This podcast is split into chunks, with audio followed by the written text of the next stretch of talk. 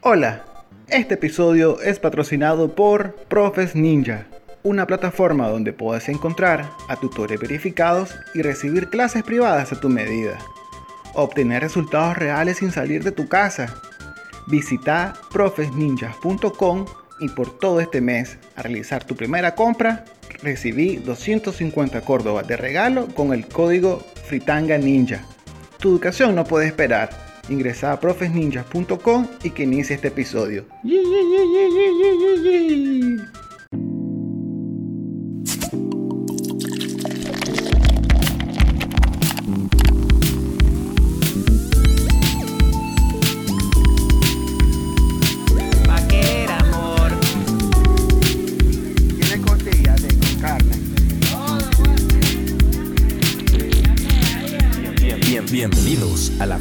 Digital. Hey, bienvenidos a otro episodio más de la Fritanga Digital. Qué bien se siente estar de regreso, estar grabando de nuevo episodio. Y bueno, hoy lo único que les digo es que estoy solo en el episodio porque Elías no está con nosotros. Está con una agenda muy apretada, pero el brother está ahí pendiente y manda todos sus saludos y queriendo regresar lo más pronto que pueda. Así que Lía, ponete a trabajar Prix para que ya estés de regreso y empecemos a grabar. Y bueno, tenemos un episodio interesante hoy, pero antes de comenzar a hablar, ¿verdad? De lo que vamos a estar desmenuzando hoy con nuestra invitada Lola Salaberry de Oli Oli, eh, voy a hacer unas presentaciones ahí medio rápidas. Como les habíamos comentado, ¿verdad? Estamos trabajando en algunos formatos, en algunas nuevas maneras de poder eh, crear más comunidad, porque la verdad que lo que nos interesa es que eh, ustedes se involucren más, ustedes empiecen a participar más en el podcast. Eh, nos gustaría saber qué preguntas quisieran que se le hicieran a los invitados y por eso pues estamos probando algunos formatos. Así que estén pendientes de la historia de Instagram y de algunos videitos que vamos a estar publicando donde vamos a testear unas nuevas plataformas para que ustedes estén ahí pendientes y podamos disfrutar más y ustedes se involucren más. Así que estén atentos. Pero bueno, como les dije, hoy nos acompaña Lola Salaberry. Eh, es una Lead Talent Recruiter en Oli Oli. ¿Cómo estás, Lola? Muy bien, Nemo, gracias por invitarme. ¿Cómo estás vos? Pues bien, y la verdad que súper sorprendido porque aceptaste mi invitación después de, de como cinco intentos de, y pedradas que te estaba tirando de decirte, oye, cuando hay al podcast? Eh, hay bastante de qué hablar. Ahí vos ahí falseando, falseando, pero bueno. No era el momento, pero ahora sí, estoy feliz de estar acá finalmente. Excelente, excelente, buenísimo. Y tenemos un episodio de Acachimba con Lola. Eh, y bueno, les vamos a contar un poco de lo que trata. Le ha pasado de que por razones de la vida, por motivos así externos o algo, uno pues se queda sin trabajo. Ya sea pierde su empleo o no sé, pues quiere cambiar de oportunidad laboral, pues encontró una nueva oportunidad, no sé, de mejora, eh, quiere probar algo nuevo, quiere pasar de hacer social media a hacer SEO o hacer eh, programación, no sé. Y ya pues como que uno tiene la, el deseo de hacer ese cambio, ¿verdad? Pero se va a su Google Drive y ve su CV y dice, brother, ¿cómo puta voy a cambiar de trabajo? O sea, a veces se ve y dice como que no jodas, no me van a dar nada, no me, van a, no me van a dar ningún trabajo. O sea, como que qué pena este currículum. Realmente dice uno, ¿cómo me dieron el trabajo que tengo con este currículum que tengo acá? O sea, todo hecho verga, todo desordenado. Pues a mí me ha pasado. No sé a cuántas personas le ha sucedido eso.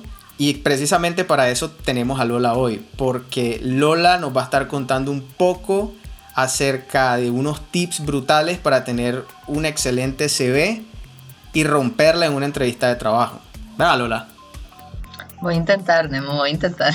Ah, no, no, no, no, no, no, no, sea, no seas modesta, hombre. Yo sé, que, yo sé que por lo menos de este episodio mucha gente se va a llevar mucha información que le va a servir muchísimo si están queriendo cambiar de trabajo, si están buscando trabajo. No garantizamos que le vayan a dar el trabajo, pero sí les podemos decir que las probabilidades de que le llegue un correo para una entrevista o que empiecen a notarse un poco más van a ser un poco más altas. Así que atentos y escuchen a todo lo que vamos a hablar. Eh, antes de empezar con la carnita y, a tocar ese tema, Contanos un poco sobre vos, Lola. Bueno, yo soy economista, me gradué de economía y he estado trabajando en reclutamiento por los últimos tres años. Este fue el primer trabajo que obtuve al salir de la universidad y la verdad es que completamente eh, suertuda porque me encanta.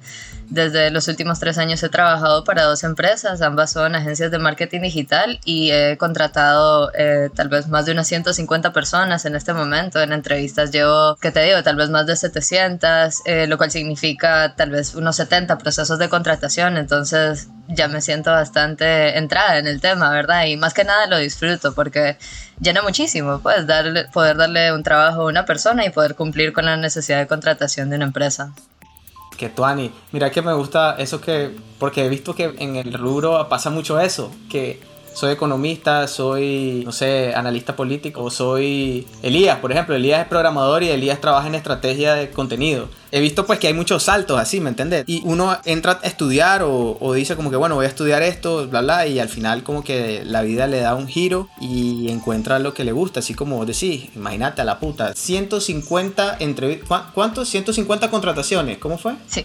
150 contrataciones, 700 entrevistas. 700 entrevistas. No vamos a mencionar el lado oscuro de cuántas personas le has tenido que decir, hey, mira, sorry. Porque yo creo que es parte del trabajo, ¿verdad? Sí, es una parte del trabajo que también se tiene que hacer con mucha empatía. Es horrible cuando uno pasa un proceso de reclutamiento y nunca te contestan. Entonces siempre intento contestarle a todo el mundo.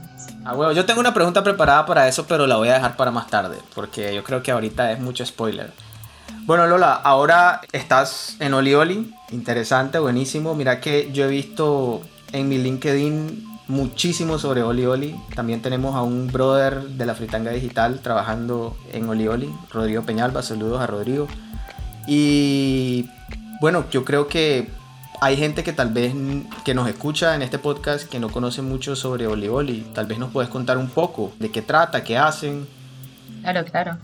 Pues Olioli es una agencia de marketing digital. Tenemos presencia en Estados Unidos, en Austin, Texas y en Charlotte, North Carolina. Están nuestras oficinas. A lo que nos dedicamos es que atendemos la presencia online de pequeñas y medianas empresas en Estados Unidos. Entonces, esto te estoy hablando como eh, abogados, plumbing, electricians, eh, cualquier empresa pequeña que necesite estar con su presencia en línea. Entonces, principalmente nos buscan para desarrollar su página web y su estrategia de, de SEO, ¿verdad? De SEO. Eh, también tenemos otros servicios de marketing digital como PPC, social media, eh, pero lo que en verdad hacemos fuertemente es SEO y, y diseño web. Em, tenemos más de 2.000 clientes a lo largo de todo Estados Unidos y todo nuestro talento está en Estados Unidos. También tenemos gente offshore, por ejemplo, en Albania y en Nicaragua es donde hemos estado reclutando más fuertemente en los últimos cuatro meses. Nuestro equipo ha crecido de 4 a 30 personas ahorita y pues vamos a continuar eh, contratando. Todas nuestras oportunidades hasta el momento son remotas en Nicaragua, pero sí tenemos planes en el futuro de tener un sitio. Brutal, brutal. O sea que ustedes se enfocan mucho en lo que serían los small business, las pequeñas empresas de los Estados Unidos, ¿verdad? Es correcto. Ya, interesante. Y me gusta porque yo creo que sí, pues digamos que el core de Olioli vendría a ser SEO, por así decirlo. Pues digamos que ya lo que es social, lo que es PPC, ya vendría a ser un valor agregado. Pero digamos que eh, como que la cereza del pastel es el SEO, content, eh, web developing y todo eso, ¿verdad? Es correcto, y pues la gente que hemos contratado en Nicaragua son mayormente copywriters, eh, especialistas de SEO, también eh, web developers, UI UX designers, graphic designers, entonces en esa área nos estamos moviendo. Me gusta también de Olioli que como que están apostándole a ser un poco más multiculturales, pues, o sea, ahí dijiste que tenías a gente de Albania, o sea, nunca me podría imaginar que tendrían a gente de Albania, gente de Nicaragua, gente de los estados. Creo que ese, ese intercambio cultural me parece que es bueno en un ambiente laboral, ¿verdad? Sí, sí, o sea, toda la empresa es de un tamaño tal vez de 200 personas ahorita y gran parte, yo diría que un 40% estamos fuera de los Estados Unidos, lo cual le agrega, como decís vos, otro nivel a la cultura, pues podemos ver holidays de otros países, em, tenemos un canal en Slack donde compartimos comida y ahí pues estamos viendo la cultura, ¿verdad? De todos lados, es bien bonito. Claro, claro, sí, eso, esos experimentos son, son brutales, son muy buenos. Bueno, Lola, vamos al grano. ¿Qué decir? Entramos ya a la carnita de este episodio. Démosle. Démosle pues.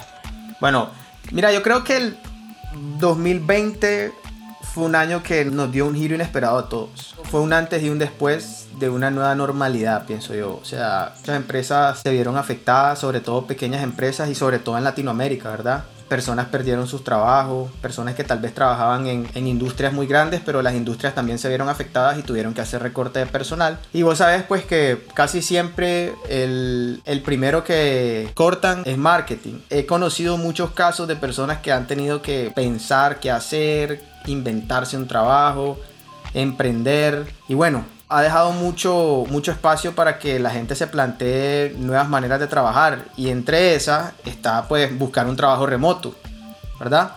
Y no sé, pero yo he sentido, por lo menos aquí en Latinoamérica, con las personas que he hablado, que me dicen, mira que yo trato de aplicar a una empresa remota, pero no sé, no, me, no paso de la primera entrevista o no me vuelven a llamar o no sé, eh, siento que, no, no, hay como un fit entre, la entre algunas personas de esta región y algunas empresas remotas de Estados Unidos, Europa, Asia. ¿Por qué será que, pasa eso? ¿Cuál consideras vos que podría ser una situación que esté causando todo esto? Pues Creo que la búsqueda de trabajo en general es, es bien frustrante, ¿verdad? Para todo el mundo, porque obviamente depende eh, lo que comes de eso, pero también tiene su factor emocional, ¿verdad? Que uno se quiere sentir bien con el trabajo en el que tiene. Ya hablando de, del cambio que tuvimos a partir de la pandemia el año pasado, eh, esto cambió no solamente para los candidatos, ¿verdad? Sino también para las empresas. Todas están teniendo que ajustar a pasar su proceso de reclutamiento en línea, su proceso de entrevistas en línea, pero también ha abierto muchas oportunidades a un pool de talentos más grande. Entonces, creo que un factor que tenemos que tomar en cuenta todos es que la competencia, si antes era fuerte, ahora es muchísimo más fuerte porque ya no solo estás compitiendo con otros candidatos que pueden estar en tu país, sino con candidatos de todo el mundo. Entonces, eso puede ser uno de los factores que está eh, haciendo que la gente le cueste más encontrar trabajo. Por otro lado, las empresas que están contratando offshore eh, normalmente utilizan eh, softwares de reclutamiento a los que reciben los CVs. No todos los formatos de CVs que uno tiene pueden ser bien recibidos por estos sistemas. Entonces, esos dos son grandes factores, diría yo. Sí, interesante eso último que dijiste de los softwares, porque yo sé que vamos a hablar de un tema de software más adelantito, pero yo te quería contar que hace como año y medio, dos años, yo estaba aplicando a una empresa remota de, Australia y era para, creo que era Digital Marketing Manager, algo así, no me acuerdo. Y bueno, mandé mi, mi currículum y a los tres días me llegó un correo me dio un correo diciéndome pues que agendara la, la entrevista, ta, ta, ta, todo eso. Bueno, listo. Yo a esa hora pues ya lo pongo en mi calendario. Ese día me desayuno mi té valeriana para no estar nervioso. Pongo mi mejor ropita y todo, ¿verdad? Y bueno, empiezo. Ya me llega el link de la entrevista. ¿Y cuál fue mi sorpresa? Que al final nadie me iba a entrevistar o sea, todo era grabado con un software que me tiraba una pregunta y después me decía a continuación y yo tenía un tiempo para grabar y para contestar la pregunta. Entonces, alguien ellos me preguntaban, no sé, ¿por qué crees vos que sos el candidato ideal para, este, para esta posición? Un ejemplo. Entonces ya después me daban dos minutos para contestar. Lo cual, no sé, pues siento que desde mi perspectiva como que te jode un poco porque en mi caso yo soy más de improvisar. Entonces siento que cuando uno tiene a una persona de frente como que logra un poco como que conectar más con la gente y todo, no sé. O sea, fue algo como que re loco, ¿me entendés? Como dentro de unos cinco años ya no vamos a tener reclutadores, ¿será? puta.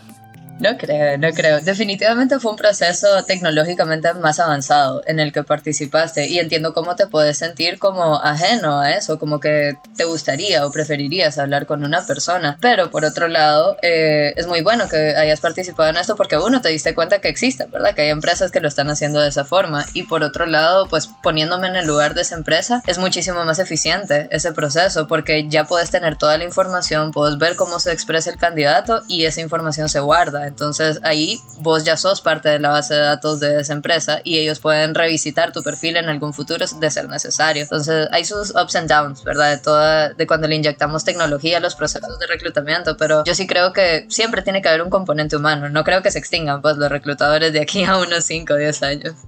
Sí, sí, yo tampoco, la verdad. Yo tampoco porque yo siento pues que no podemos dejar todo en manos de, de la inteligencia artificial y de los bots. Si no, yo no sé, pues no. Siento que, siento que de repente puede haber ahí como que algún punto débil, algún weak spot. Pero bueno, esa, es plática para otro episodio del podcast. Mira que también me gustó lo que mencionaste de que a veces los currículums no están estructurados o no están organizados de una manera que pueda llamar la atención del software, ¿verdad? Y lo cual me lleva a mí a la siguiente pregunta. ¿Cuáles son esos puntos clave que uno debe tener en cuenta al momento de crear su CV y que quizás en este momento muchas personas están pasando por alto? Es difícil dar un tip, ¿verdad? Que le ayude a todo el mundo generalmente, porque así como hay miles de diseños de CV, hay miles de softwares que pueden estar recibiendo esto. Entonces, estos softwares utilizan machine learning para poder entender el contenido de los CVs y tratar de reconocerlo y ponerlo en distintos espacios dentro del sistema para que después se convierta en una base de datos buscable para el reclutador. Entonces, hay formatos, ¿verdad? En Internet uno puede buscar como que formatos amigables con Applicant Tracking System, se llama, o ATS, ¿verdad? Estos, estos y eso puede ser una gran ayuda. Eh, lastimosamente pues no existe como que el formato perfecto de CV y es algo bien propio, creo que habla de la marca personal de la gente y a mí me gusta ver todos los distintos CVs que existen, entonces eh, se podría iniciar, ¿verdad? Buscando un formato que ya alguna página establezca que es amigable ante estos sistemas. Interesante. Y hablando de eso, ATS, ATS, que vendría a ser Application Tracking System, ¿verdad? Applicant. Applicant. Tracking System, ok. Em, hablando de los distintos tipos de, CVs, yo he visto la última vez, la verdad te voy a ser sincero, eh, yo no tengo actualizado mi currículum ni nada ahorita. Eh, y no sé, yo siento que ahora existen muchas, muchas herramientas de diseño sobre todo. Eh, no sé, en Canva tenés un montón de, de plantillas ya listas solo para organizar, que ya te dicen en una sola página, em, ahí pones X información, Y, no sé. Y me genera muchas dudas porque a veces uno se pregunta cosas tan sencillas como, ¿será que mando un currículum con foto, sin foto? ¿O será que qué tanto debería colocar de, educación en mi currículum? ¿Debería colocar el colegio? En mi opinión, yo pienso que el colegio es irrelevante, pero no sé, pues, ¿me entendés? Yo, yo como vos decís, pues yo creo que aplica distinto para cada candidato. Entonces, en, en cuanto a la información del currículum como tal, ¿cuáles son esos puntos que uno no debe olvidar nunca? Que debe de mantener ahí como que esto es fundamental para que vos mandes un currículum a, cuando vas a aplicar a un trabajo. Pues hablando un poco de formato inicialmente, el mejor tip ¿verdad? que puedo dar es siempre mandarlo en formato PDF. Siempre, siempre, siempre en formato PDF. Porque si uno lo manda, esto se ve en imagen, no funciona. Eso, ¿verdad? No, no es reconocible el contenido ante estos sistemas y es un formato extraño, ¿verdad? Para mandarlo. La otra opción sería en Word, ¿verdad? Un documento editable, pero eso te abre campo a que tu diseño se mire diferente en cada computadora que lo abre. Entonces, de primas a primeras, el formato más seguro es un PDF. Eh, ya hablando de diseño también, hay varios diseños creativos, ¿verdad? Que uno mira eh, distintos colores, gráficos, eh, barras, eh, iconos, ¿verdad? Que son bien bonitos y a veces la gente piensa que el CV es el momento para que uno demuestre su creatividad, lo cual no es necesariamente cierto. O sea, lo que vos querés en tu CV es poner toda la información necesaria para que la persona que lo esté viendo tome una decisión, ¿verdad? Esta decisión puede ser moverte a la siguiente fase de un proceso de reclutamiento o no, ¿verdad? Pero entonces toda la información que está ahí tiene que ser relevante en primer lugar y digerible de esa, de esa forma. Eh, y aparte que estos formatos de CVs creativos tienden a ser bien pesados, lo cual tampoco te conviene a vos como candidato cuando lo estás enviando a distintos lugares. Ya tocando el tema un poco del mero contenido del CV, algo que yo considero eh, súper importante son cuatro secciones. Nombre información de contacto, educación, experiencia y habilidades. Y esta sección de habilidades es bien delicada porque a veces la gente piensa que son más como competencias, ¿verdad? Hablando de soft skills, como decir proactividad, comunicación, puntualidad, pero lo que a mí me gusta ver en una sección de habilidades son más habilidades concretas, ¿verdad? Por ejemplo, el tipo de software que manejas, el nivel de proficiencia en el que lo manejas. Em, esas serían las cuatro secciones más importantes que deberían de tener un CV. De ahí el resto es añadidura, dependencia del perfil de cada persona. Ok, ok, así que ya saben, esas son las cuatro secciones fundamentales que no pueden olvidar nunca al momento de crear su currículum. Y yo quería resaltar un poco el tema del, del ATS porque me parece pues que mm, aquí en Latinoamérica mm, no hay mucha gente que no conocía la existencia de, un software al momento de las aplicaciones. Yo creo que casi todas las empresas remotas deben de usar un, un tipo de, de software, ¿verdad? O sea, ya es por default, pienso, ¿no? Es muy probable. La, la, regla, que en realidad no es una regla, pero puedes asumir que entre más grande y más internacional sea una empresa, muy probablemente están utilizando un, un ATS, un Applicant Tracking System. Para los que no saben, pues un Applicant Tracking System es prácticamente la herramienta que tienen los reclutadores para poder organizar tanto procesos como perfiles de candidatos. Entonces, como candidato, cada vez que aplicas a una empresa que utiliza uno de estos sistemas, vos existís dentro de ese sistema como un perfil y este perfil guarda cosas como todos tus documentos, tu CV, alguna carta que hayas mandado, el feedback que ha tenido gente que te ha entrevistado en esa empresa, a cuántos trabajos has aplicado en esa empresa, las razones por las que no has recibido esos trabajos, todo tu hilo de correo con el, el departamento de reclutamiento. En algunos casos hasta tus perfiles de redes sociales tienen la habilidad de encontrar. Entonces siento que es bien importante que la gente sepa que existen de esa forma dentro de estos sistemas y que estos sistemas tienen la capacidad de detectar el contenido de tu CV para que después sea buscable por un reclutador. Pero me genera una duda. ¿Hay alguna manera de que yo pueda ser más visible para este software o de alguna manera que, que, me pueda destacar entre otros candidatos eh, sabiendo que, qué es lo que busca o qué es lo que detecta el software para poder decir, ah, mira, aquí hay un, aquí hay un aplicante, dale, démosle a este brother.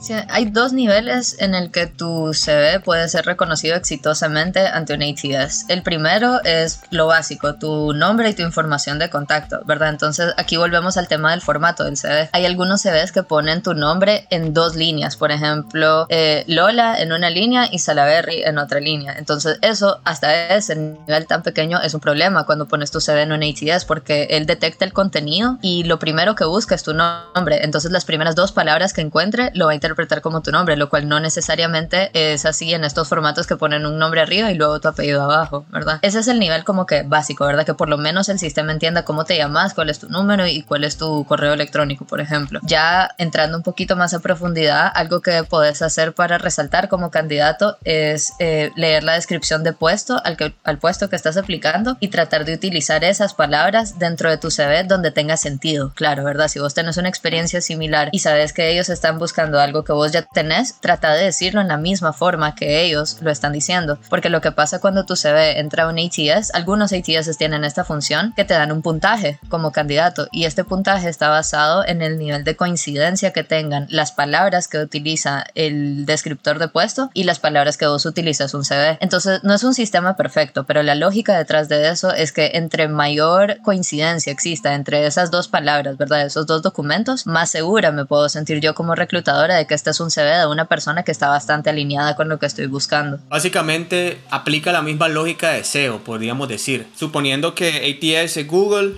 y tu currículum, tu CV y el contenido que hay dentro de tu CV viene a ser lo que vos estás tratando de rankear en los resultados que vendrían a ser la base de datos de los candidatos. Entonces, de acuerdo a, algún, a una estructura que vos logres desarrollar o, agregar dentro de tu currículum, va a decirle al ATS, ah, mira, aquí está esta persona que quiere aplicar para para ser desarrollador de Python, un ejemplo. Entonces ahí uno como que se va a resaltar y ya. Es correcto. Y también aplica en LinkedIn, por ejemplo. Eh, cuando alguien te busca, también se toma en cuenta el contenido que escribís dentro de cada una de, tus experiencias, que es otro error muy común que la gente comete en sus CVs. No escribir dentro de cada experiencia, por lo menos un resumen, ¿verdad? De lo que, de lo que se hacía en ese puesto. Porque si solo me pones, por ejemplo, tu título, la empresa y las fechas en las que trabajaste, pero no me explicas qué es lo que hiciste o qué logros alcanzaste, eso te quita puntos ya en contenido. Y mira que ahorita yo tengo dos preguntas, una relacionada a LinkedIn y la otra relacionada a eso que acabas de mencionar. A mí me ha pasado que a veces en, el summary, por así decirlo, en el resumen de como que lo, lo que vos hacías en un puesto, entonces supongamos, eh, analista SEO, o sea, era una lista ridícula, porque te tocaba hacer keyword research, te tocaba curar contenido, te, te tocaba construir enlaces, te tocaba hacer auditoría. Entonces, ¿Cómo hace uno para poder resumir lo más posible tantas cosas que me parecen fundamentales al momento de aplicar a un currículum? ¿Me entendés? O sea, yo quisiera, si yo quiero aplicar a hacer un SEO, yo, yo quiero que la empresa sepa todo lo que yo hacía, porque es cierto, pues, digamos que cada quien tiene como que una, una expertise en SEO, pues uno hace offsite, uno puede hacer technical SEO, uno puede hacer keyword research, etc. Pero yo creo que es bueno que una empresa sepa que, oh, ok, mira, esta persona sabe esto, sabe lo otro, entonces está más relacionado al ecosistema SEO en este caso. Entonces, ¿cómo hago como para, para, no, para no poner un chorrero de palabras ahí que se mira todo feo? Ok, aquí hay un cambio de mentalidad que uno tiene que tener cuando está escribiendo su CV, porque normalmente, ¿dónde es el lugar donde vas a buscar que escribís en tu CV? Normalmente es la descripción del puesto de donde te contrataron originalmente, ¿verdad? Las descripciones de puestos están escritas como una lista de responsabilidades que deberías cumplir bajo ese puesto, pero ya traduciendo eso al CV no te está ayudando a vos a resaltar como candidato porque eso es una lista de responsabilidades que cualquier persona en cualquier punto del tiempo que ocupó ese mismo puesto en esa empresa va a tener, ¿verdad? Entonces el cambio de mentalidad al que me refiero es que cuando escriben el contenido de su CV no hay que pensarlo como una lista de responsabilidades, hay que pensarlo como una lista de logros, ¿verdad? Obviamente parte de las responsabilidades que tenés, pero es un distinto cambio de mentalidad porque tenés que ponerle métricas, por ejemplo. Eh, te doy un ejemplo, ¿verdad? En mi CV, si yo escribo mi lista de responsabilidades como reclutadora, yo podría poner eh, analizar CVs, llevar a cabo procesos de reclutamiento, llevar a cabo entrevistas, llevar a cabo ofertas de trabajo. Esas son mis responsabilidades, ¿verdad? Como reclutadora. Pero es muy diferente, así te lo digo, así como te lo mencioné al inicio, ¿verdad? Yo he contratado 150 personas a lo largo de 40 procesos de reclutamiento, lo cual representa un tanto por ciento de la fuerza laboral actual, ¿verdad? Si yo ya te digo esos números, te estoy diciendo no lo que me toca hacer, lo que hice en realidad y te, doy te estoy dando un número que en realidad no es eh, debatible, ¿verdad? Los números son hechos y son algo que obviamente uno calcula, pero también el cambio de mentalidad es que uno tiene que empezar a recopilar esos datos, a tener esa mentalidad cuando está en su trabajo y entender que eso es lo que tiene valor. Después, cuando uno está contando su historia y hacen una entrevista o con otra persona, esos son los números que te van a hacer a vos resaltar como candidato, no una lista de responsabilidades. O sea, enfocarse más en los logros que quizás en lo que hacías. Eh, también puede ser una, una, buena regla. Y la otra pregunta era de LinkedIn. Mira que yo siento que la gente no se toma en serio LinkedIn. Mucha gente me ha preguntado, no, mira que, que estoy buscando trabajo si sabes de algo. Y no sé, de repente por casualidades de la vida, no sé, me, me llegó un correo de alguien, hey, mira tal cosa, eh, un social media manager, qué sé yo. Entonces, ah, mira, esta persona estaba buscando trabajo. Entonces le mando el correo y es como que, mira, mándame tu LinkedIn. Ah, es que no lo tengo actualizado. Ah, puta. Entonces siento que mucha gente como que no tiene actualizado su LinkedIn y yo quiero que vos desde tu perspectiva de reclutadora, después de haber eh, hecho 150 contrataciones, que digamos como que veremos ese, esa, esa idea loca de que LinkedIn no sirve. Estar en LinkedIn es más que solamente tener un perfil, ¿verdad? Primero, tener el perfil y tenerlo trabajado, tenerlo lleno, todas las secciones que uno eh, en realidad puede llenar, ¿verdad? En dependencia de tu perfil. Y eso ya es como que el segundo paso. Pero el tercer paso y el verdadero propósito de LinkedIn cuando fue fundado es hacer conexiones, ¿verdad? Hacer networks. Entonces, LinkedIn es una red social un poco diferente a lo que estamos acostumbrados hoy en día porque uno puede crecer su red increíblemente sin necesariamente tener que conocer a todas las personas que uno tiene ahí. Pero hay que hacerlo estratégicamente, ¿me entiendes? No solo aceptar a todo mundo y agregar a todo mundo, sino que agregar a las personas que están en tu industria, las personas que están trabajando en las empresas que te interesan, porque eventualmente eh, si encontraras algún trabajo que también es algo que encontras en LinkedIn, puedes hablar con esas personas que te den consejos, que te den mejores prácticas o que ellos mismos te puedan hacer el contacto con el departamento de reclutamiento, por ejemplo, en esa empresa. LinkedIn da miedo, da miedo porque es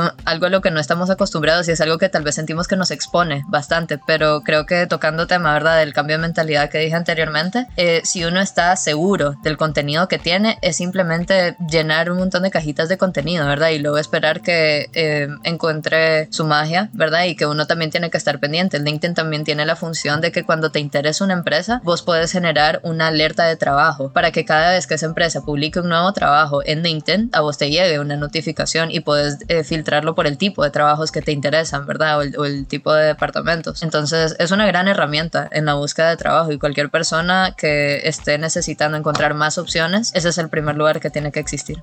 ¿Has contratado personas por LinkedIn? Sí, definitivamente. Y me ha pasado también que recibo, por ejemplo, un CV de una persona súper calificada, muy buena, y le digo, mira, te, te, voy a contactar por LinkedIn porque es donde yo me contacto con mis candidatos. No tengo, ya sabe, o, o, si tiene, lo miro y es como que yo no lo hubiera contactado si primero hubiera visto su LinkedIn, pero como vi su CV de primero, veo que en realidad tiene toda la experiencia que, que lo respalda o lo respalda. Eh, pero es un poco de disonancia, ¿verdad? Cuando uno está bien en uno y no está bien en el otro. Claro, así que ya saben, miren, no lo dije yo, ni lo dijo Elías, lo dijo Lola, reclutadora de Oli Oli, con 150 contrataciones, un millón de correos de seguro recibidos con contratación, con queriendo, hey, mira, quiero trabajo, no sé qué, no sé cuánto. Imagínate cuántos CVs he visto.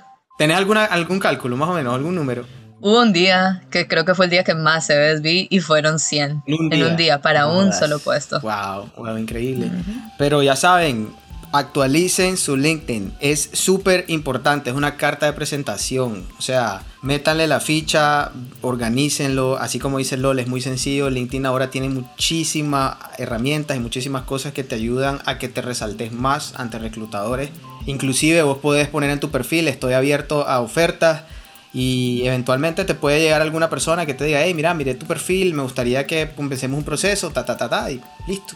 Así de sencillo. Claro, y llevándolo al siguiente paso, el, como el tercer nivel en el que uno podría sentirse bien existiendo en LinkedIn es generar contenido, es crear contenido de tu propia industria, de tu expertise. Eso es algo en lo que yo empecé el año pasado escribiendo dos artículos en LinkedIn. Uno era eh, tips, ¿verdad? Para CV y el otro era tips para entrevistas, específicamente entrevistas en línea. Y tuve un muy buen feedback de ambos. Entonces, ese es el siguiente nivel que uno puede tener, no solo existir, no solo tener tus conexiones, sino que vos también ser un generador de contenido valioso para tu industria. Así como si hay personas que nos están oyendo, que son que les gusta escribir, que tienen un blog, tan fácil es de copiar un artículo que ya tengan en línea.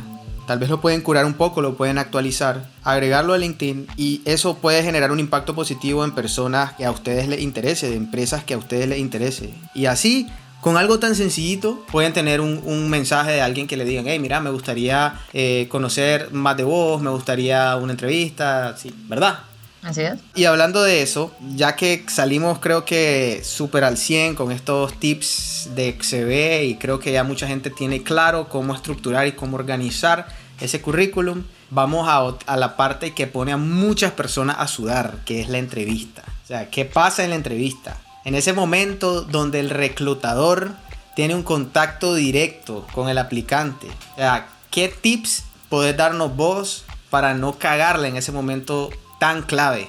Primero entender que si ya llegaste al punto de una entrevista en un proceso de reclutamiento ya es un logro, ¿verdad? Llegaste bastante largo, lograste resaltar entre muchísimos aplicantes y ya estás teniendo contacto de uno a uno, pues con una persona de la empresa. Creo que el mejor tip que les puedo dar para prepararse para una entrevista es prepararse. O sea, uno no puede llegar a una entrevista así como que, ah, sí, esto es lo siguiente que voy a hacer en el día. Tiene que haber una amplia preparación e investigación antes de, eh, para poder ser exitoso. Entonces, ¿qué cosas se tienen que investigar? Primero, del trabajo, ¿verdad? Uno tiene que saber manejar exactamente y tal vez hasta poder decirlo en tus propias palabras, cuáles son las responsabilidades de ese puesto, qué entendés vos que vas a estar haciendo en ese puesto, ¿verdad? ¿Qué tipo de aptitudes se buscan? Porque otra cosa que la gente a veces no recuerda es que la entrevista también es un espacio para que ellos mismos hagan preguntas al entrevistador para aclararse sobre dudas que pueden tener. Entonces, si no sentís que entendés bien el puesto completamente, ese es un momento también para poder hacer preguntas. Y lo otro sobre uno sobre lo que uno se tiene que preparar bastante antes de una entrevista, la pregunta de, por ejemplo, ¿qué, ¿qué, sabes de la empresa? ¿Verdad? Y cuando me dicen, mm, no sé, no mucho, me vengo, me vengo a educar acá, la verdad eso te venía a preguntar, no me gusta, porque en realidad tuviste muchísimo tiempo para saber cuál es nuestra línea de negocios, cuáles son nuestros clientes, cuál es nuestra competencia, cómo nos diferenciamos de ellos y toda esta información está en internet, entonces se mira como, como falta de interés, pues cuando uno no puede contestar bien estas preguntas tan básicas, ¿verdad? ¿Qué entendés del puesto y qué entendés de la empresa? ¿Qué preguntas le puedo hacer yo a un reclutador?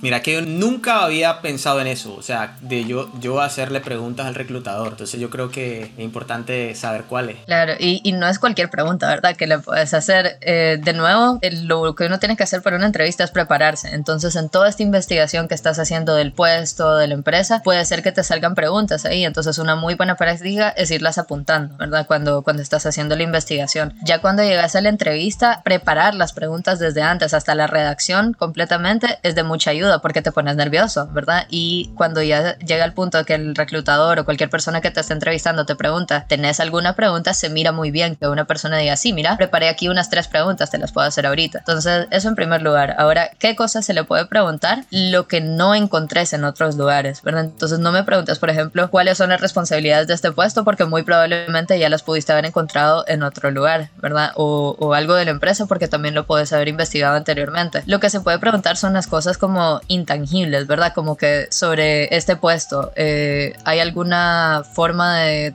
tener el crecimiento de carrera después de este puesto? O sobre el equipo, ¿verdad? Decir cómo está estructurado el equipo al que potencialmente me uniría, cuál es la jerarquía, con qué otros departamentos se comunican. Esta es la primera vez que están contratando para este puesto, ¿qué hizo la persona anterior? O sobre la empresa, ¿verdad? Como que cómo los ha afectado, no sé, el COVID o cualquier otra cosa que esté pasando eh, como de noticias, ¿verdad? En esa industria, ¿Cómo, lo, cómo ha sido la empresa afectada por tal cosa, cuál es la estrategia futuro de la empresa en términos de ventas, por ejemplo. Em, esas son cosas que obviamente solo te las puede contestar una persona que esté dentro de la empresa y no son muy fácilmente accesibles por otros canales de información.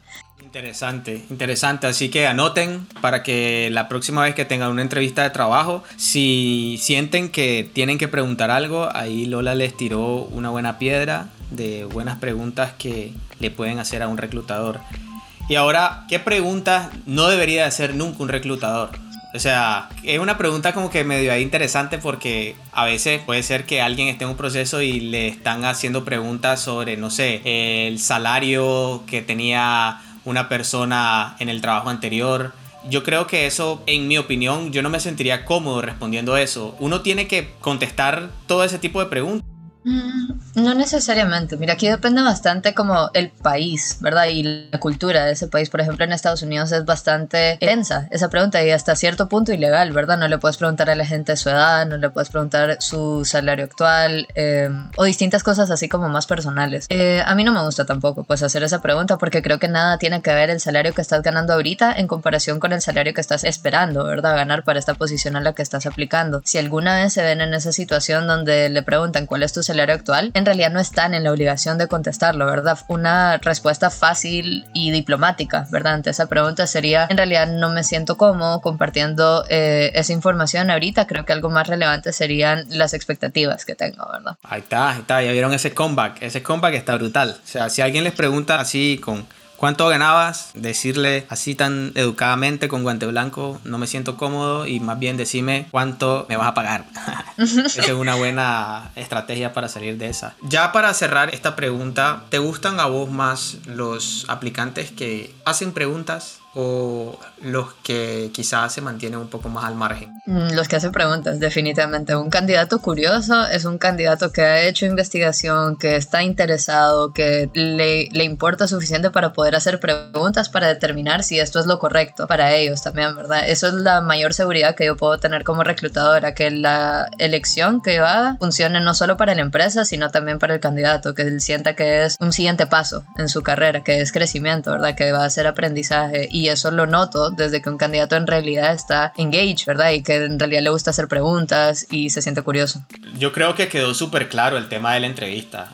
Ya quizás la otra pregunta que tenía era tenía un poco más que ver con temas un poco más, no sé qué tan importante sea también el, el, entorno en el que uno se encuentra al momento de la videollamada, también como que la presentación que uno tiene, pues no sé, si quizás uno no, no en la entrevista no va a hablar con el reclutador en camisola, recién levantado, todo despeinado, no sé, como, como yo sé que ahora las empresas son un poco más abiertas al tema de cultura, quizás no, no les importa tanto la, la calidad de alguien, eh, cómo se viste, cómo se ve, pero al momento de la entrevista, ese, a esa primera interacción, ¿qué tan fundamental es? Eh, ¿Es algo que debería uno tomar en cuenta o quizás no tomárselo tan a la ligera? Súper, súper fundamental. O sea, para las entrevistas en línea, que ahora son las más normales, ¿verdad? Antes era como que qué raro, voy a tener una entrevista en línea, pero ahora prácticamente todas las entrevistas son en línea. Y creo que este es uno de los ámbitos en los que los candidatos han ganado, eh, dado este cambio, ¿verdad? De las cosas virtuales. Porque ahora tenés el control total sobre cómo se te percibe en una cajita, ¿verdad? Entonces, principalmente asumir que se va a utilizar una cámara, ¿verdad? Yo he estado en la situación donde voy a entrar a una entrevista con alguien y no ponen su cámara. Entonces les tengo que preguntar, ¿puedes poner tu cámara? Y me doy cuenta que tal vez no estaban preparados, ¿verdad? Para que yo los viera en ese momento. Entonces siempre asuman, ¿verdad? Que va a existir una cámara en una entrevista y si no la usan, ok, no la usan, ¿verdad? Pero ya están listos porque eso es preferible a, no estar listos. En términos de controlar el ambiente, ¿verdad? Sí, sí hay que tener una buena presentación, es cierto. Todos estamos desde nuestra casa, todos nos podemos vestir un poco más cómodos, no tan formal, ¿verdad? No tan ejecutivo, pero siempre se mira muy bien cuando alguien toma ese paso extra, ¿verdad? Que aunque aunque estés en tu casa, te vistas bien formal, habla bien de vos como profesional. Otro tip, así puede sonar un poco raro, pero me gustaría que la gente supiera que importa el tipo de silla en el que estás sentado durante una entrevista, porque si estás sentado en una silla, por ejemplo, que gira por los nervios, uno tiende a moverse y eso se mira como incertidumbre, falta de confianza cuando uno está contestando, ¿verdad? Y es normal. Entonces, de preferencia, una silla que no se pueda mover. Otro, otra historia por ahí, eh, una vez me tocó entrevistar a alguien que estaba sentado en una mecedora y tenía la cámara de su celular para hacer la entrevista. Entonces, fue de bastante movimiento, siento esa entrevista y creo que no, no fue la mejor elección, pues, de, un lugar donde sentarse. Y otro tip que me gustaría dar ahí sería la luz, ¿verdad? Que uno tiene. Uno tiene que controlar, pues, cómo se va a ver ante la cámara y la mejor elección de la luz es una luz posiblemente natural que te pegue de frente, porque me ha tocado hacer entrevistas con gente que tiene una ventana atrás o una luz atrás y cuando está en contraluz no se mira muy bien la cara de la persona ante la cámara. Entonces, eso es otra cosa, controlen la luz. Mira que un tip que yo le puedo dar a la gente es que para la entrevista ustedes se pueden poner una camisa manga larga, no sé, y abajo pónganse en short, en chinela, no hay problema. O sea, eh, eso, eso no, no pasa nada, porque la verdad, pues que ya ahí ya dejaste, ya diste una buena presentación y bueno, ya después solo te quitas y seguís en lo tuyo. Eso es válido. Pues nadie va a saber. Eso es, eso es válido, ¿sí o no? Es válido, es válido. Otra cosa muy importante de las entrevistas en línea es la puntualidad, ¿verdad? Uno siempre tiene que ser puntual para las entrevistas en general, pero en línea literalmente no hay excusa, ¿verdad? Porque solo es conectarte a una cierta hora a, a poder hablar con esta persona. Y si sabes que vas a hacer tarde o, o, que vas a llegar tarde o que no puedes tomarte tiempo extra, avisarle pues al reclutador y, y eso es el respeto del tiempo ajeno también solo en las entrevistas, yo creo que en todos los ámbitos de la vida. O sea, si vos tenés, yo te digo, eh, Lola, vamos a tomarnos un café y a las 3 y hoy me aparezco a las 4, igual es mal visto, ¿me entendés? Es como, yo creo que es algo fundamental para todos los aspectos de la vida. Y bueno, Lola, ya para cerrar este episodio, que la verdad que todo este tema de la, del recruitment y de los CVs y de las entrevistas es un arte. Y yo creo que vos sos un artista en todo este tema. Entonces, la verdad que me gustó mucho. Nos compartiste un montón de información súper relevante y que creo que va a ayudar a muchísimas personas que en este momento están buscando trabajo, están queriendo una mejor oportunidad laboral y, entonces yo sé que acá van a sacarle el provecho. Pero ya para cerrar, yo, yo he leído de servicios de donde hay expertos que te dan un asesoramiento completo de cómo desarrollar un CV, y que en cierto modo garantiza, no a un 100%, pero por lo menos te permite aumentar un poco las probabilidades de que seas más notado por reclutadores y que te destaques incluso con los ATS. Contanos un poco sobre estos servicios. Sí, sí, eso se, se, le llama resume writer en inglés, ¿verdad? Alguien que te ayuda a redactar el contenido de tu CV. Y pues obviamente, como dije anteriormente, la búsqueda de un trabajo es algo súper frustrante, entonces tener a, puede decírsele como un coach, ¿verdad? Alguien que esté ahí como que bouncing ideas, este, es súper útil para poder vos organizarte y entender cuál es tu valor, ¿verdad? Yo he estado en esa posición porque pues he estado en reclutamiento por bastante tiempo ya y he tenido varias personas, amigos, conocidos que se me acercan y me dicen, mira, ayúdame con mi CV, eh, me puedes dar feedback, eh, cómo lo puedo mejorar, siento que me están pateando cada rato. Entonces, desde el año pasado yo me tomé la tarea de tratar de estandarizar un poco, porque ya me había pasado que ayudaba a bastantes amigos. Entonces decidí hacerle un proceso, ¿verdad? Y tratar de crear un formato que la gente pudiera seguir eh, y yo también ayudarles, ¿verdad? escribir el contenido de su CV. Entonces, esto es un proyecto que vengo trabajando desde el año pasado y se llama Refresh CV. La idea del nombre viene porque en realidad yo no estoy creando nada nuevo, ¿verdad? Solo estoy escuchándote tu historia y dándole un refresh, ¿verdad? Para que se pueda ver y escuchar mejor. Entonces, esto es algo que ya llevo pues un par de meses, como te digo, haciéndolo y he tenido 21 clientes que han tenido resultados bastante positivos, cinco de ellos ya han cambiado de trabajo y pues me gustaría eh, creer que hizo, hizo alguna diferencia, ¿verdad? En su proceso de reclutamiento.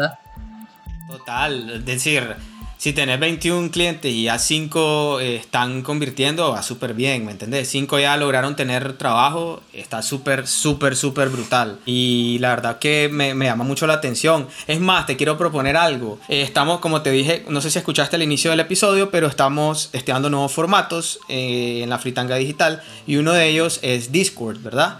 Entonces quería ver qué te parece esta idea si dentro de unas dos semanas, no sé, lo podemos organizar y lo podemos, lo podemos comentar en, nuestras redes sociales, si nos vamos a Discord e invitamos a algunos seguidores o algunas personas que, sean, que estén en la fritanga digital, que, que nos sigan en el podcast o que sigan a Oli Oli, para que entren estén ahí en una interacción, en una plática con vos, conmigo, con todo, y en live podamos ver sus currículum para que vos le puedas dar un feedback. ¿Qué te parece? ¿Cómo la ves? Me parecería interesante. Sí, sería un feedback como a gran escala, ¿verdad? Porque lo que yo he diseñado es un proceso un poco más estructurado, pero sí, me parece algo interesante que podríamos hacer. Claro, claro, me parece muy bueno porque de alguna manera vamos a ayudar a esta gente a que ya por lo menos tengan una idea más clara de qué es lo que tienen que desarrollar. Y si en algún dado caso están interesados en tener un asesoramiento más personalizado, pues ahí tienen a Refresh CV.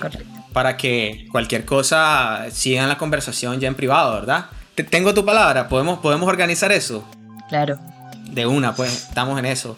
Listo. Ya antes quería como que tirarte unas últimas preguntitas, eh, más que todo de tu carrera como, como reclutadora. Yo imagino que ya has tenido estas preguntas, así como de, por ejemplo, de amigos, mira Lola, ayúdame a conseguir este trabajo, te mando mi CV y, me ayudas ahí con eso. Me imagino que sí, que, que todo reclutador tiene ese tipo de, de, de, situaciones incómodas, ¿verdad? Sí, es normal porque pues obviamente estás en la posición de toma de decisiones, ¿verdad? Eso es ese primer filtro para que un CV pueda ser tomado en cuenta para una posición real. Siento que como reclutador uno siempre tiene que tener un balance entre la ética, ¿verdad? De que no solo voy a meter a una persona, sino que si una persona está aplicando, tiene que ser tratado como cualquier otro candidato, ¿verdad? Pasar todos los procesos de, que están estipulados para esa posición y ser evaluado justamente, ¿verdad? Pero por otro lado, también es un instinto humano la confianza de ya conocer a alguien, ¿verdad? Por eso una de las fuentes más confiables de reclutamiento son los referrals, ¿verdad? Cuando un colaborador refiere a alguien más, es algo que como reclutador yo puedo tomar con mucha más confianza que un aplicante normal, porque es una persona que ya ha sido un poco educada en lo que es el puesto, ya tiene una idea de lo que es la empresa, entonces es esa misma lógica, ¿verdad? No tiene nada de malo contratar a gente que ya conoces, siempre y cuando también sean evaluados como cualquier otro candidato que hubiera aplicado por su cuenta. Y la otra pregunta que tenía era, tiene un poco más que ver al momento de la toma de decisión. Digamos, ya pasaste por todo el proceso, ya tenés a tu candidato. Entonces, yo sé que casi siempre el,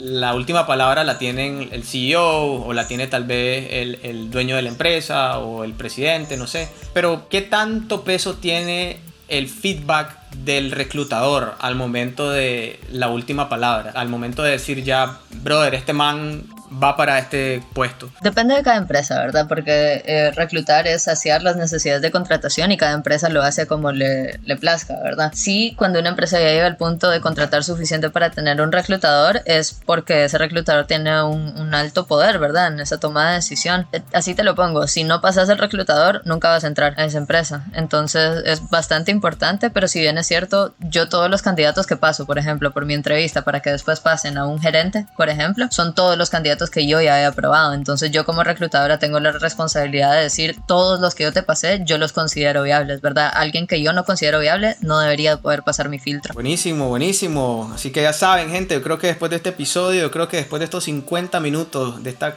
conversación que estuvo súper increíble, súper entretenida, ya van a ir con unas expectativas más altas a conseguir un trabajo.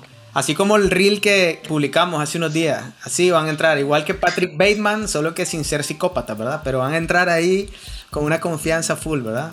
Eh, Lola, la verdad que te agradezco muchísimo por por habernos acompañado en este episodio, por habernos compartido tantos tips y tu perspectiva de reclutadora. Pero antes de irnos también, eh, yo creo que no nos podemos ir sin antes hablar un poco sobre cuáles son los puestos que tiene Oli ahorita. Yo creo que hay gente que tal vez tiene la curiosidad de, querer aplicar o, o mandar su, su CV, no sé. Entonces, aquí te dejo este campo de pauta ahorita para que hables un poco sobre eso. Perfecto, perfecto. Pues como ya todos saben, Olioli es una agencia de marketing digital, entonces los puestos a los que estamos contratando normalmente son copywriters, diseñadores gráficos, desarrolladores web, eh, frontend normalmente y especialistas en SEO. Esos son los puestos que normalmente contratamos y son recurrentes. Pues como te digo, en los últimos cuatro meses hemos contratado más de 30 personas en todos esos distintos tipos de puestos. Les vamos a dejar el link, ¿verdad? En nuestra página de careers, donde también van a encontrar eh, algo donde pueden mandar su CV y van a poder escoger para cuál tipo de posición quieren ser considerados sin que necesariamente esté abierta en este momento para que ahí pues nos envíen sus CVs, con todo gusto los recibimos y de ahí lo tomamos pues. Buenísimo, buenísimo. ¿Algún requisito fundamental para todas las personas que quieran aplicar? Idioma. De preferencia, sí, el, el, inglés, pues como somos una empresa que opera en inglés aquí en Estados Unidos, pues es un nivel por lo menos intermedio en dependencia del puesto, ¿verdad? Entre intermedio y avanzado. Y lo otro que pues ayudaría bastante es que el CV vaya en inglés, eso es otro tema. Ok, ok, ok, ya saben gente, activar el Open English, nada de Washington Tour ni nada de eso. Buenísimo, buenísimo, Lola. Bueno, te agradezco muchísimo por estar en este episodio. ¿Qué tal la pasaste? ¿Te gustó? Sí, muy bien, fue una bonita experiencia. Gracias, Nemo, por invitarme. Gracias a vos. Entonces, bueno, gente, vamos ya a la última parte del episodio, a compartir algunas noticias. Como les había comentado al inicio del episodio, vamos a estar eh, probando nuevos formatos. De hecho, estamos ahora con Discord. Em, ahorita pueden ver en el bio, en la bio del, de Instagram, pueden ver el enlace para entrar al servidor de Discord. Y en las próximas semanas vamos a estar haciendo un video donde les vamos a explicar un poco sobre cómo usar Discord. Porque yo sé que al inicio puede ser algo muy denso, muy complejo, pero la verdad que es, muy sencillo y yo creo que vamos a disfrutar mucho y vamos a aprender muchísimo juntos. Entonces estamos muy entusiasmados desde aquí del podcast, inclusive el día estando pegado en reuniones, yo sé que él también está emocionado por probar nuevos formatos. Ya saben que cada dos miércoles estamos sacando nuevos episodios, de ahora en adelante vamos a replantearnos un poco a ver si vamos a, a seguir haciendo lives, la verdad que por el momento vamos a dejarlos en pausa, pero vamos a ver si regresamos, así que les vamos a estar contando ahí. Ya saben que nos pueden seguir en Instagram como arroba la fritanga digital y en Twitter como arroba fritanga digital.